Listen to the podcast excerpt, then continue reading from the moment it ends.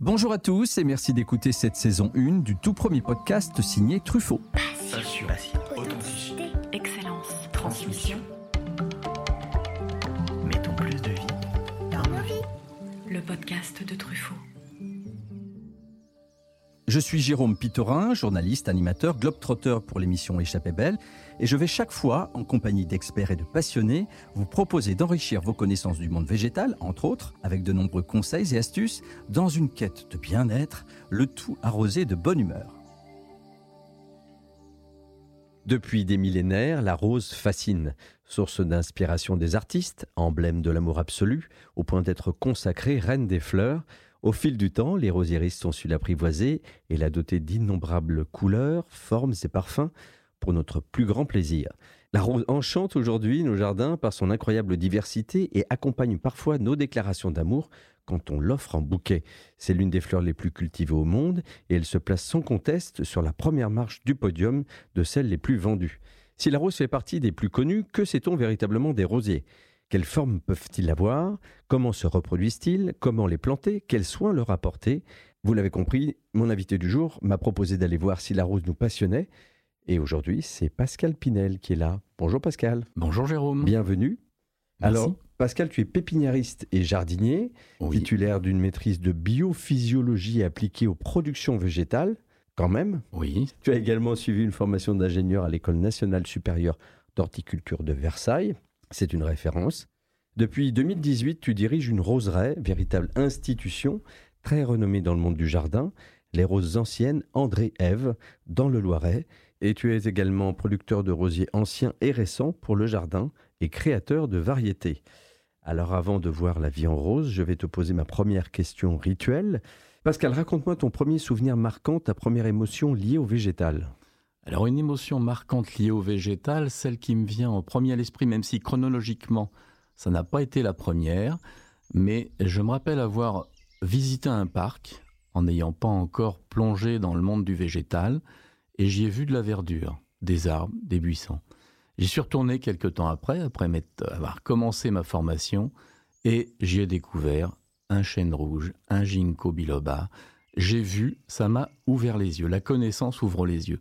C'est peut-être une banalité, mais on a tellement de choses à voir autour de nous, dans le monde de la nature, dans le monde du jardin, c'est infini. Et là, on va dire que j'ai commencé à ouvrir les yeux. Mmh Je jardine en fait depuis l'âge d'à peu près 15 ans. Et depuis l'âge de 15 ans, je feuillette les catalogues, les magazines de jardinage. À l'époque, il n'y avait pas Internet, donc on était dans les magazines, dans les livres. Et c'est vrai que la rose me passionnait déjà, et déjà j'achetais des roses pour planter chez mes parents.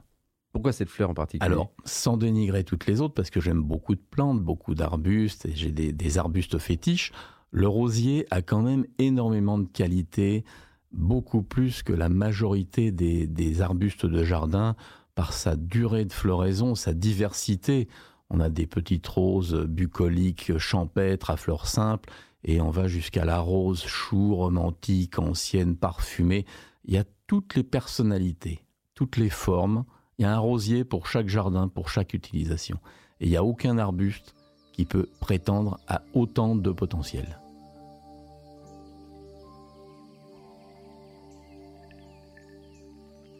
Alors c'est intéressant parce que euh, on n'imagine pas toute cette palette aussi large euh, des rosiers. Alors j'aimerais d'abord qu'on puisse en faire un petit historique. Euh, d'où vient la rose historiquement, l'origine du rosier? C'est quelle région du monde et c'est à, quelle époque? Alors il y a, oh, c'est très lointain puisque la rose, avant d'être cultivée et avant de donner lieu à beaucoup de croisements qui ont donné toutes ces roses qui sont très connues aujourd'hui, c'était des buissons sauvages et qui sont encore sauvages. Il y en a sur tous les continents. En fait, le rosier est présent sur tous les continents tempérés. Et on a des roses aux États-Unis, on a des roses en Asie, on a des roses en Russie, on a des roses partout, partout, partout. Et ces roses, qui étaient à l'origine sauvages, connaissaient une diversité naturelle qui se reproduisait par semis, naturellement, comme toute plante. Et euh, ces roses ont été évidemment, ont déjà commencé à charmer les voyageurs au long cours euh, des siècles passés. Et on a une, quantité de roses, de rosiers aujourd'hui euh, très très très importante.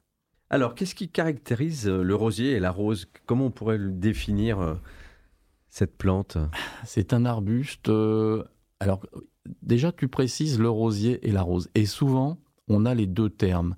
C'est-à-dire que quand on parle de la rose, c'est vraiment la fleur. Mhm. Et la fleur qui correspond beaucoup à la fleur que l'on cueille, avec laquelle on fait des bouquets, Mhm. qui d'ailleurs correspond à un métier bien particulier, la fleur coupée, la Mhm. rose coupée, qui est un métier à part, avec des variétés spécialement sélectionnées pour pousser bien droit, faire des tiges pour les bouquets. Et on parle du rosier. Et là, on s'approche plus du métier et de la passion du jardin. Et c'est là-dedans qu'on s'inscrit, nous, chez André Ève. On est plus proche. On ne produit pas de, de rosier pour la fleur coupée, mais on produit du rosier pour le jardin. Donc il y a déjà deux grandes, deux grandes Famille. familles, deux Mhm. grands groupes de rosiers. Après, dans- quand on entre dans la famille du rosier de jardin, alors là, on a tout. On en a pour tous les goûts. C'est-à-dire qu'on a la simplicité du rosier à fleurs simples, à cinq pétales, celui qui en a une centaine. On a tout le sophistiqué, le, le rustique, le grimpant, le rampant, le- le- celui qui peut faire des haies. Si on regarde toutes les utilisations d'arbustes qu'on a dans le catalogue des arbustes euh, et qu'on conseille éventuellement aux, aux gens qui veulent faire leur jardin pour la, la haie, le couvre-sol, etc., il y a un rosier pour chaque utilisation. D'accord. Alors, euh, André Eve, Oui. euh, j'aurais aimé que tu m'en parles un petit peu. Euh, parle un peu de ce monsieur qui est à l'origine de, de ce jardin Oui. et qui est quelqu'un qui a beaucoup œuvré pour, pour le rosier. Tout à fait. Ce qui est intéressant quand on parle d'André Ève, on est souvent arrêté sur la dernière image que l'on a de lui, c'est-à-dire l'entreprise Les Roses Anciennes André Ève que l'on connaît aujourd'hui. Mhm. Et avant, il a un passé, un passé horticole. Il a travaillé chez Villemorin, il a, il a travaillé dans le paysage, il a, il a évolué culturellement, il a changé de style de jardin. Si on avait vu ces jardins qu'il a pu faire il y a une trentaine d'années, rien à voir avec ce qu'on peut appeler aujourd'hui et ce qu'on appelle aujourd'hui le jardin André Ève. C'est-à-dire un jardin très inspiré du, jardin anglais, Mhm. avec des courbes, des allées courbes, des, des massifs arrondis, avec beaucoup de, de- de diversité végétale.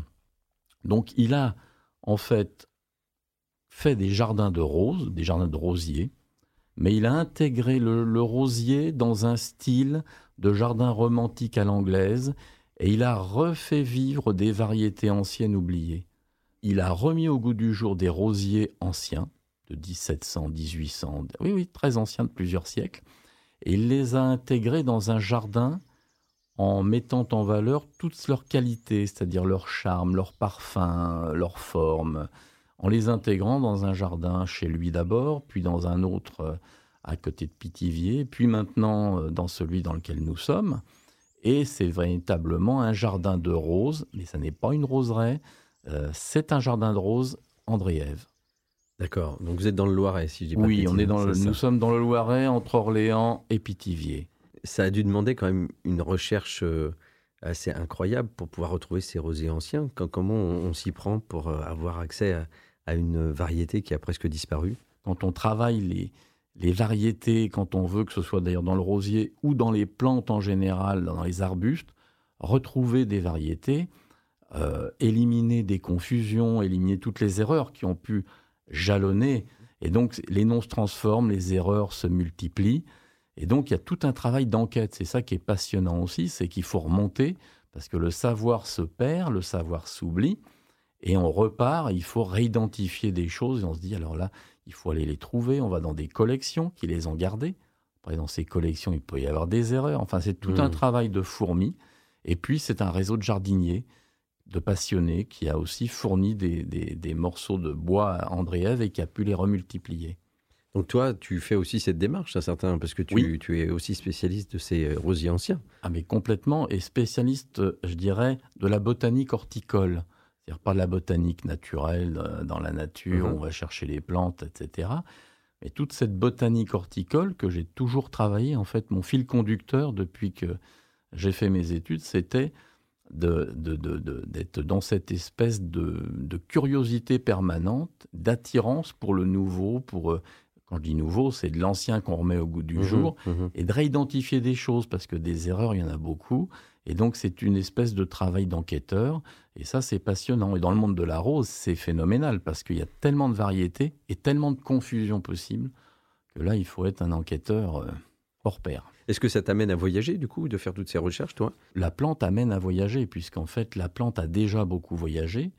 la plante est dans les pays différents, donc on retourne aux sources, on va voir un petit peu les... Mhm. Donc j'ai voyagé effectivement dans des pays comme les États-Unis ou l'Iran ou le, beaucoup les Pays-Bas ou l'Angleterre, qui sont des pays très riches en plantes et en, en plantes semaines, comme ils disent. Mhm. À la fois on voyage, mais on rencontre aussi des passionnés avec lesquels il n'y a pas de frontières. C'est-à-dire qu'en fait, quand on parle plantes, on se comprend tout de suite.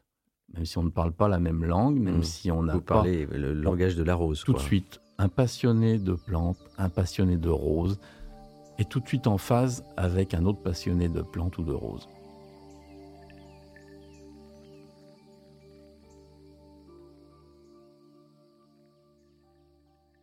Alors bon, là toi tu, as en charge un, jardin extraordinaire, euh, sans euh, faire euh, ombrage à, la chanson qui, qui se titre ainsi.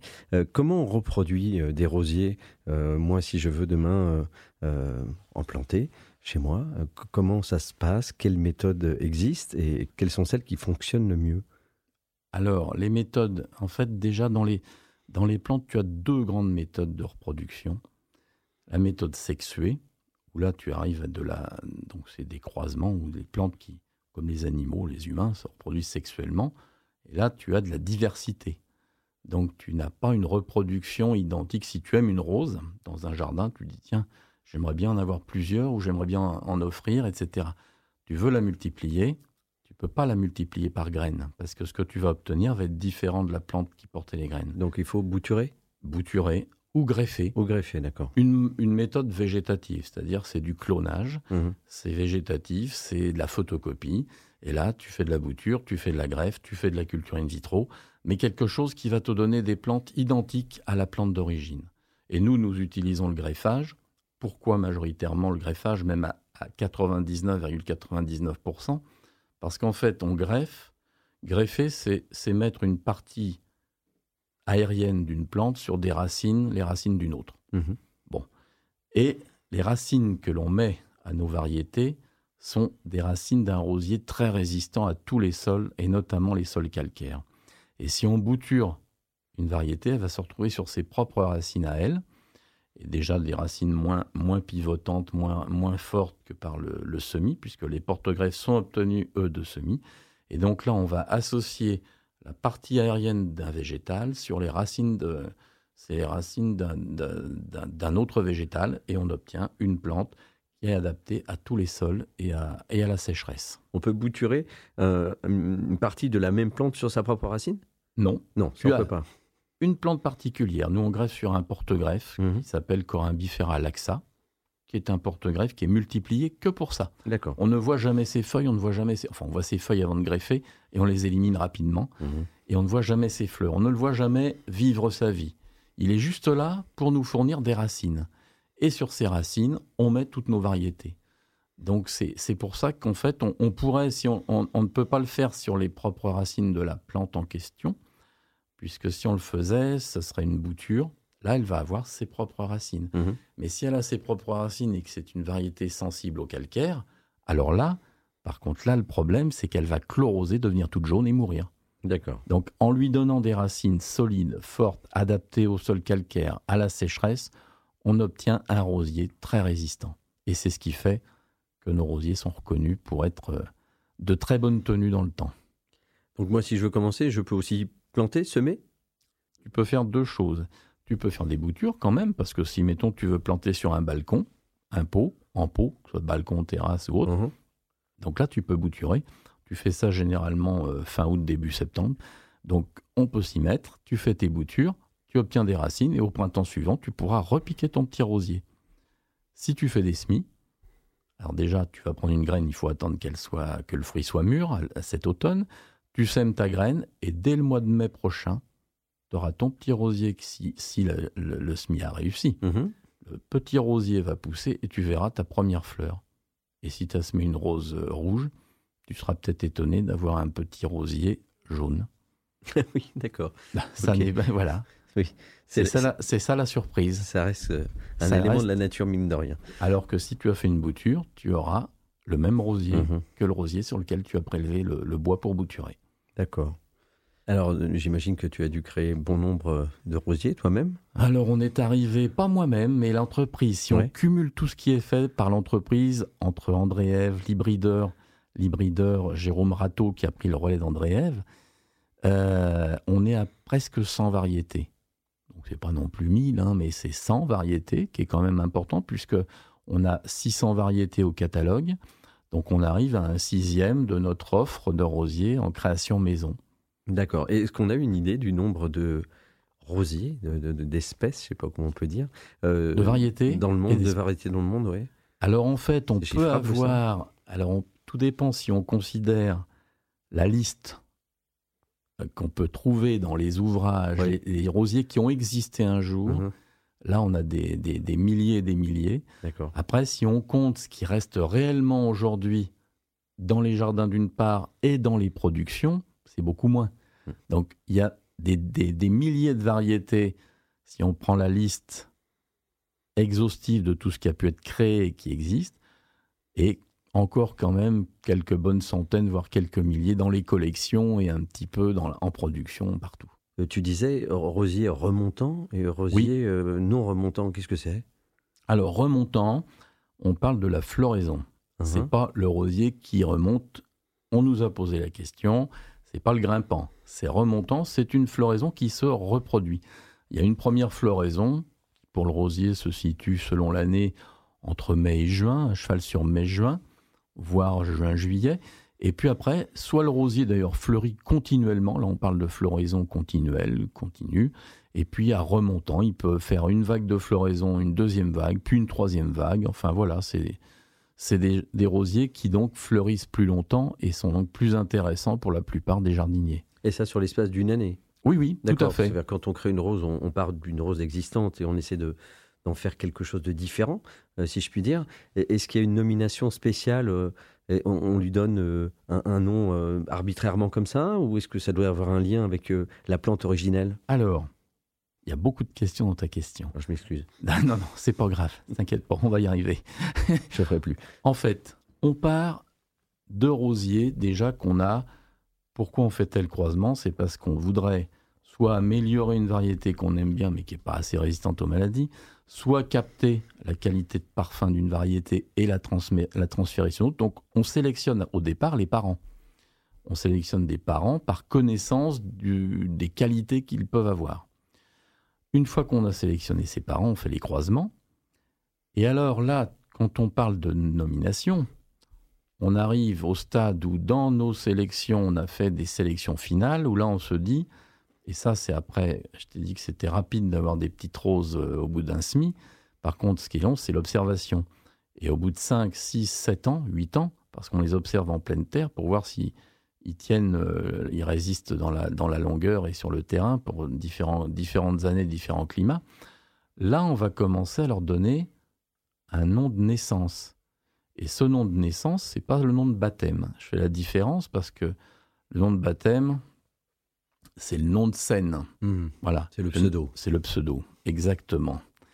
Et le nom de naissance, c'est le nom qui est généralement composé de quelques lettres du nom de l'obtenteur.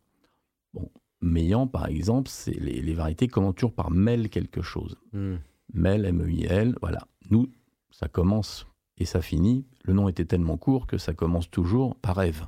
Hmm. Donc on a des noms Eve Gardivoine, etc. Des noms, ça c'est le nom de naissance, qui n'est pas du tout commercial. Il y a une raison à ça. Et puis, tu as le nom de baptême. Et c'est ce qui est intéressant aussi dans la création, c'est que ça crée beaucoup de rencontres et d'histoires et pourquoi on fait des baptêmes? On nous demande de baptiser une rose pour X raisons. Il n'y a pas une seule. Il y a autant de cas de figure que de, rosiers baptisés. Et après, là, on donne un nom de baptême. C'est comme ça qu'une année, on a baptisé une rose Alex Lutz. Ah oui Oui, exactement. Ça, c'est son nom de baptême. Mhm. Mais avant, elle a un nom de, naissance. Mhm. Et toutes les roses sont, qui sont commercialisées sont, ainsi euh, nommées. Voilà. Il y a eu bon nombre d'artistes, hein, et surtout euh, euh, des femmes comédiennes ou chanteuses qui ont eu leur, leur rose à leur ah, oui, oui, oui. Aujourd'hui, si on, veut faire ça, si on veut attribuer un nom, donner un nom de, célébrité à un rosier, il faut chercher longtemps parce que tout le monde a quasiment son rosier. Hein. Mmh. Euh, j'en ai encore vu tout à l'heure dans un catalogue, je ne savais pas qu'ils avaient leur rose. Donc euh, il y a beaucoup, beaucoup, beaucoup de noms qui sont déjà utilisés. Quelles sont euh, les tendances au fil du temps, là, en ce moment par exemple? Quels sont les, les rosiers à la mode? Alors les rosiers à la mode, ce sont les rosiers grimpants. Mhm. Euh, ces derniers temps, les, les- les- les points de vente, les, pépinières se sont vidés des rosiers grimpants. Pourtant, ce ne sont pas les plus simples à utiliser, hein, parce qu'il faut quand même les, les palisser, les travailler. Euh, bon, voilà, donc comme quoi les gens ne recherchent pas forcément la facilité. Mais le grimpant fascine. D'ailleurs, euh, si, si tu as l'occasion d'aller dans une commune comme Chédigny, dans le 37, dans l'Indre-et-Loire, c'est un village qu'Andréève a participé à, à végétaliser et à planter notamment de rosiers grimpants. Et là, c'est une féerie. Alors, quels sont les soins nécessaires, euh, élémentaires, mon cher euh, Oui. Pascal, euh, à apporter à ces rosiers? Alors, déjà, le rosier est quand même une plante gourmande, c'est-à-dire qu'il ne faut pas partir en se disant on va le planter dans un terrain pauvre.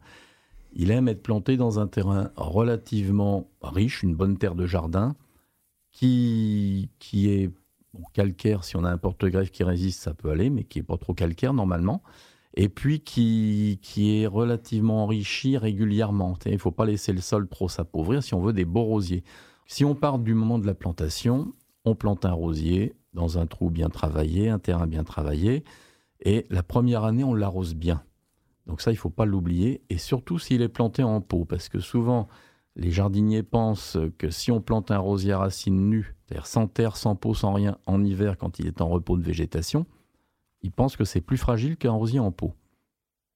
Un rosier en pot, c'est pas parce qu'il est vivant qu'il va être euh, éternel et qui va supporter un, été sec. Surtout qu'il a au pied une mode de substrat euh, composé en partie de tourbe qui peut sécher facilement. Et donc, à la limite, un rosier en pot est plus, euh, craint plus la sécheresse la première année parce que ses racines vont mettre un petit peu plus de temps à se, développer dans la terre. Donc, il faut arroser, que ce soit un rosier planté à racines nues ou un rosier planté en pot. Exposé au soleil parce que le rosier n'est pas une plante d'ombre, éventuellement mi-ombre, c'est-à-dire une partie de la journée à l'ombre et une partie au soleil, au moins une bonne petite demi-journée. Et puis là, on a un rosier qui peut s'épanouir. Et avec euh, quelle plante euh, le rosier euh, euh, fait bon ménage Quels sont ses colocataires préférés? Alors ces colocataires, c'est les colocataires pas trop invasifs. Le rosier aime bien quand même ne pas être trop dérangé, notamment au niveau des racines. C'est son côté euh, fleur star un peu. Voilà, il Ah. aime bien être la vedette déjà. Et deuxièmement, si une plante vient un peu trop le chatouiller au niveau des racines, lui faire trop concurrence, ça va le gêner.